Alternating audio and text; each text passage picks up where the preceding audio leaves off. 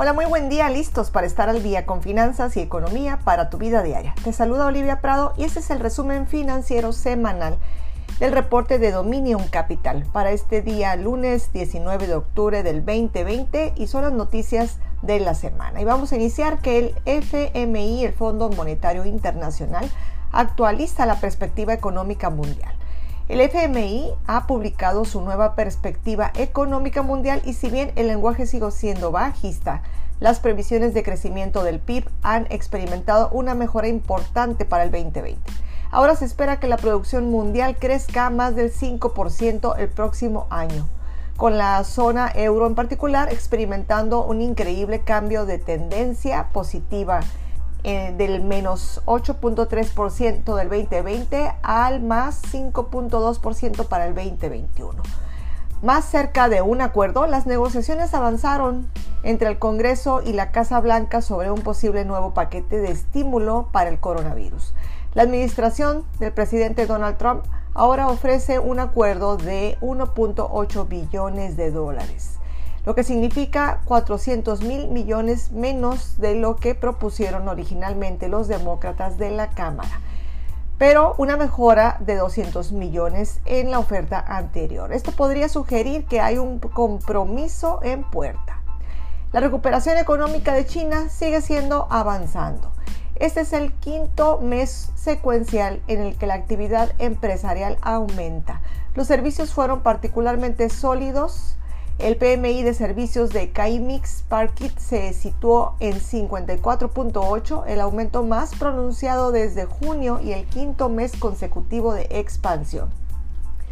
En Estados Unidos los inventarios mayoristas subieron un 0.4% mes a mes, pero cayeron un menos 5.2% interanual en agosto. En la semana que terminó el 3 de octubre, 840 mil estadounidenses presentaron reclamos de desempleo, por encima de las estimaciones de 820 mil. Fue la sexta semana consecutiva con reclamos estancados en el nivel de los 800 mil, lo que apunta a una desaceleración en la recuperación del mercado laboral. Y en Europa, el Banco Central Europeo durante la reunión de la política de septiembre mostró que el Banco Central está listo para apoyar la economía y la inflación y está preparado para reducir las tasas de interés a un territorio negativo más profundo y cambiar las condiciones de los esquemas de apoyo monetario si es necesario.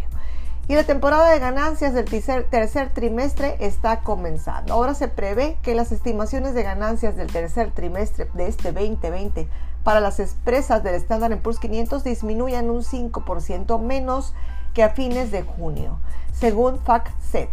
Las valuaciones están por encima de sus promedios de 5 y 10 años, pero hay indicios de que el sector empresarial está creciendo en este rango de precios. 22 empresas han informado resultados hasta ahora con 20 excediendo las expectativas de ganancias y 19 superando los ingresos.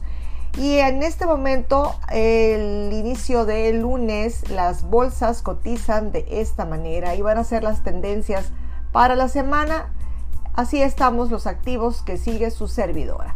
Vamos a empezar por el Nasdaq, que es el índice que sigue las tecnologías. Está cotizando con resultados positivos en 11.740 puntos. Y el Standard Poor's 500 está en los niveles de 3.456, empezando la jornada con datos positivos, sin embargo, eh, estamos de repente vemos que estamos trabajando números rojos, pero la tendencia es en positivo. Y la Bolsa Mexicana de Valores, el estándar, el, el IPC está en los niveles de 37.772. No hemos logrado alcanzar o llegar a los niveles de los 40.000 puntos, pero seguimos dando la batalla.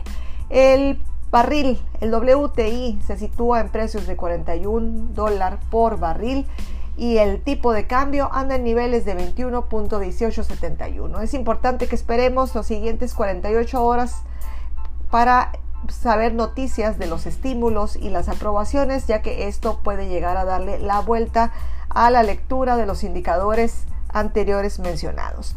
Pues ya estás al día en finanzas y economía para tu vida diaria. Te deseo que tengas una exitosa y bendecida semana de negocios.